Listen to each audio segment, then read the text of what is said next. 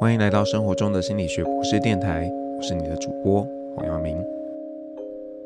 刚刚大家听到的歌曲呢，是 Lady Gaga 帮电影《捍卫战士独行侠》演唱的主题曲《Hold My Hand》。那我想很多朋友应该都看了这部电影。那我想大家可能觉得，诶，里面 Tom Cruise 很帅啊。但是你想想看哦，如果你有一个这样的同事，嗯，你真的会喜欢这样的人吗？可能不见得嘛，对不对？因为呢，他在里面的角色啊，呃，说直白一点，就是嗯，情商有点低，也就是不太有社会化。虽然呢，这个嗯，能力非常的好，那长官对他也这个咬牙切齿，觉得这个人怎么可以这样？但是因为他真的很厉害。不过如果可以的话，我们当然还是希望我们在社会上。不要成为一个让人咬牙切齿的人嘛，毕竟因为我们就是要跟很多人互动啊，所以呢，有好的情商其实非常的重要。那今天呢，要跟大家来介绍一本书籍，那这本书籍呢是这个呃方言文化出版的呃高情商的刻意练习，那作者呢是李尚荣。那大家可以想象呢，这本书当中啊，作者呢帮大家收集了很多相关的资料，再结合一些他的呃个人经验，来跟大家去说明，诶，到底在不同的情况下，我们要怎么样做才是一个高情商的表现？那在书的第一个章节啊，我觉得作者带出一个呃蛮重要的观念，就是高情商的人除了管理自己的情绪之外，也会管理别人的情绪。所以啊，作者特别提到这个聪明说话的重要性。哇，这一点呢，我自己也非常有感觉。那我年轻的时候呢，呃，虽然现在应该也是年轻了，我觉得自己讲话蛮直接的，那也会因此呢会得罪人。那虽然跟我比较熟的朋友会知道啊，我就是讲话直嘛，也没什么恶意。但是呢，并不是所有人都会知道我是这样的性格。那我也会因为这样呢，可能比较容易刺到别人，然后反过来自己也会受伤。那不知道是因为年纪比较大了，还是因为比较社会化了？那我现在啊，比较会看场合来说话。那简单来说呢，呃，我的原则就是不要因为别人啊会听了我的话而感到不开心。那如果你觉得啊自己做不到，那宁可不要说嘛，可能都比起说了一个难听的话是更好的。那到底要怎么讲才不会让人不开心呢？不是一昧的赞美啊、奉承啊，就会让人听了觉得开心。我觉得你要发自内心、真心的赞扬，这样才会让听的人呢觉得是舒服的。就像啊，如果你想称赞同事的穿着，你可以说：“诶，你今天穿的衣服好适合你哦。”这样你既没有刻意的夸张怎么样，那别人听起来也很开心啊。当然啊，如果你跟这个朋友比较熟，你还可以更浮夸一点。哎呀，我想今天呢，应该很多人想跟你要 line。朋友可能会问你，诶，为什么啊？就可以顺势的说，你今天那么正，肯定很多人想跟你做朋友啊。那针对不同的情境对象，其实都有不同的讲话方式，这个啊是非常值得学习的。像现在呢，我有时候也要教导学生啊，要怎么样跟老师求情，因为我们学生呢，呃，可能还是比较没有社会化。那因为系上的老师啊，都比较，嗯，相对而言比较好相处，所以他们就有点任性吧。但是外面的老师可就不是这样了，所以啊，有的时候学生就会来问说：“啊，老师，老师怎么办？这个老师他他要把我当了，那我该怎么做？”那我就会跟他们说：“呃，其实啊，你要想想看，这个老师为什么会这样觉得？那我们要怎么样做才可以让他心情好一点？”那学生有时候听了我的建议呢，看起来就面有难色，但我就会提醒他们啊：“那你到底想不想要这个分数？你到底想不想被当？”那如果呢，你想要过，你想要得到这个学分，那你就照着做嘛，让别人心情好，事情才是好商量的。没有必要呢，为了这个 呃，让自己嗯，怎么讲，就是让自己觉得很像比较有面子，比较过得去，然后呢，就在那里逞英雄，这其实真的没有必要。那延续着这个聪明说话这件事啊，呃，作者在书里面呢提了四个很好的建议，我觉得这个大家都还蛮值得学起来的。那第一个建议呢，就是多用肯定句，少用疑问句。为什么这样说呢？因为作者觉得呢，疑问句啊常常会让人觉得有攻击性，而且有一种那个鄙视的感觉。但肯定句啊，基本上就是嗯，你只是描述一个现象嘛。那我就用一个例子让大家稍微感受一下。如果你的朋友啊跟你约了要吃饭，结果迟到了，那你如果直接问他，你怎么又迟到啦？他听起来一定不太舒服嘛。但是如果是这样说，哎，赶紧点餐，你应该饿了吧？我们点完餐再聊。那或者你可以跟他说，哎，这里有那个用餐限制哦，那我们就赶紧点餐吧。那这样朋友听起来呢，可能会觉得有一点愧疚，但他会感受到，嗯，你是关心他的，而且没有要责备他的意思。那当人有这样感受的时候，他通常啦，多数的人呢就会。会反过来对你好一点。不过啊，也有一种人啊，就是眼睛长在头上嘛，觉得自己世界是绕着自己在转的，他就会觉得，嗯，这当然理所当然呢、他也不会觉得他自己迟到是什么了不起的事情。那面对这样的人呢，我们可能要另外想一些方法。好，那第二个呢，他提到的建议就是，呃，我们要依据对方是怎么样的人来去对症下药。如果啊，你是跟这个喜欢听人夸奖的人互动。那你就应该多夸奖，诶，他做得很好，然后再说啊，诶，如果可以怎么样的话，那肯定会更完美。但是呢，有些人啊是不喜欢别人去点评自己，不管是好或不好的，他都不喜欢别人这样说。那你可以请他跟你介绍一下，诶，他的东西有什么特色，让他告诉你。那也就是说呢，你给他一个舞台，让他可以去展现。那每个人需求都不太一样。你呢？如果可以掌握别人的需求，给他们他们想要的东西，你就掌握了他们的心。那第三个建议啊，也是蛮务实的，我觉得大家一定要学起来。就是呢，我们可能在生活中啊，难免都有需要跟别人 say no 拒绝别人的时候。那作者建议我们呢，要先表态，然后呢，表达自己的认同，最后呢，再加上一个 but，但是。那这个呢，相较于直接拒绝别人来说，会让人感受舒服一点。那我之前在另外一本书《好好说话》里面呢、也学到一个类似的技巧，跟大家分享。书中提到啊，如果有人跟你借钱，要怎么拒绝呢？你可以说啊，我是很想借你钱。然后啊，依据他问他跟你说，啊，我借钱是要干嘛？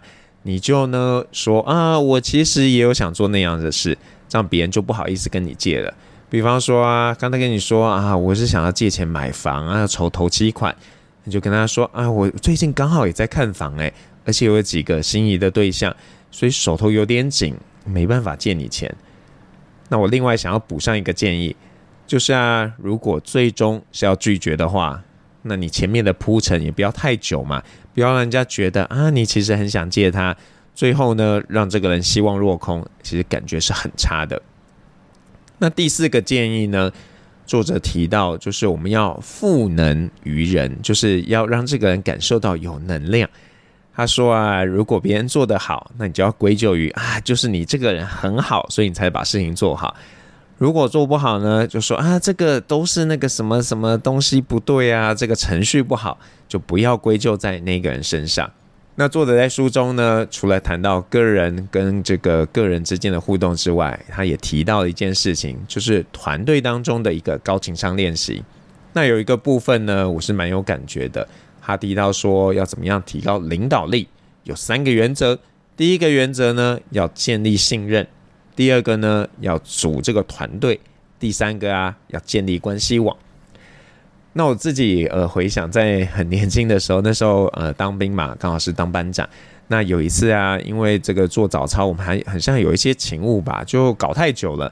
结果呢，底下的兵大家都没时间去吃早餐。可是啊，因为呃我们是在这个国防部去服务长官的，所以大家还是要准时上班啊。因为这些长官们都去上班啦，总不可能你去吃早餐再去上班嘛。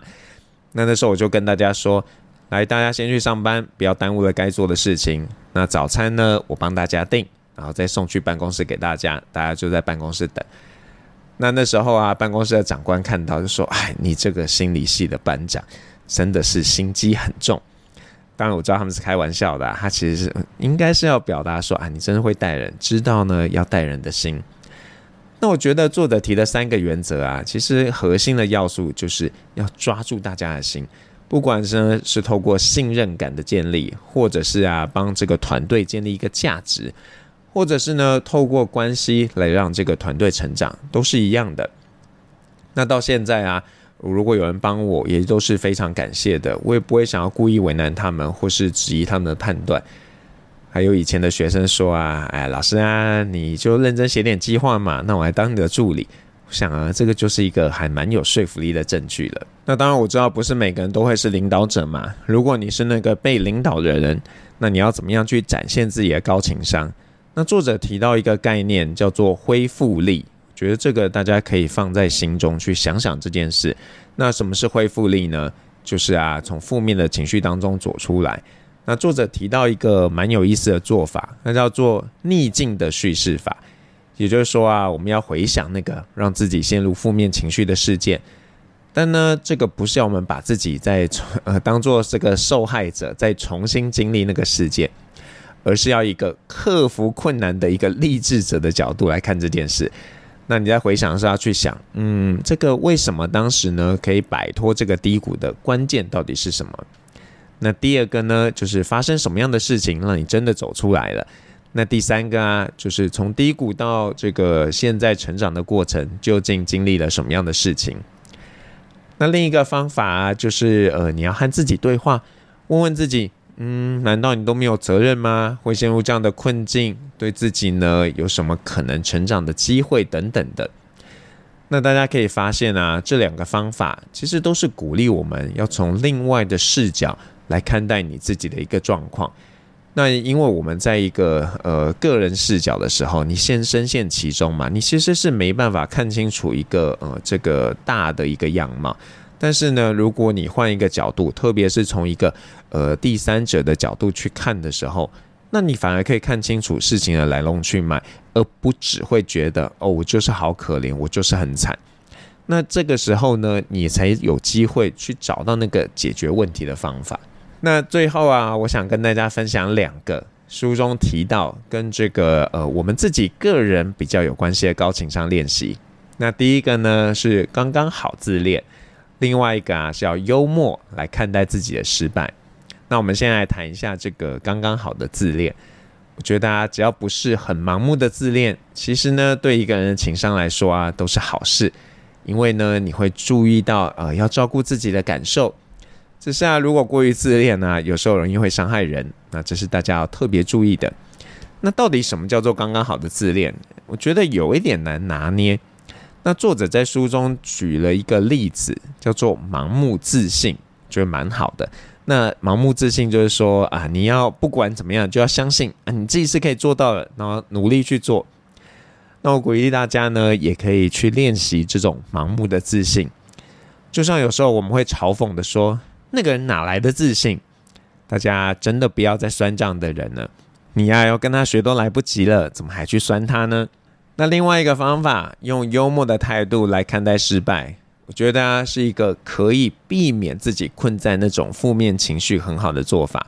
虽然这个做法本身呢，它不会改变现状，但是呢，当你走出负面情绪之后，你才比较有机会，比较快的发现自己的问题到底在哪，也才能够做出改变。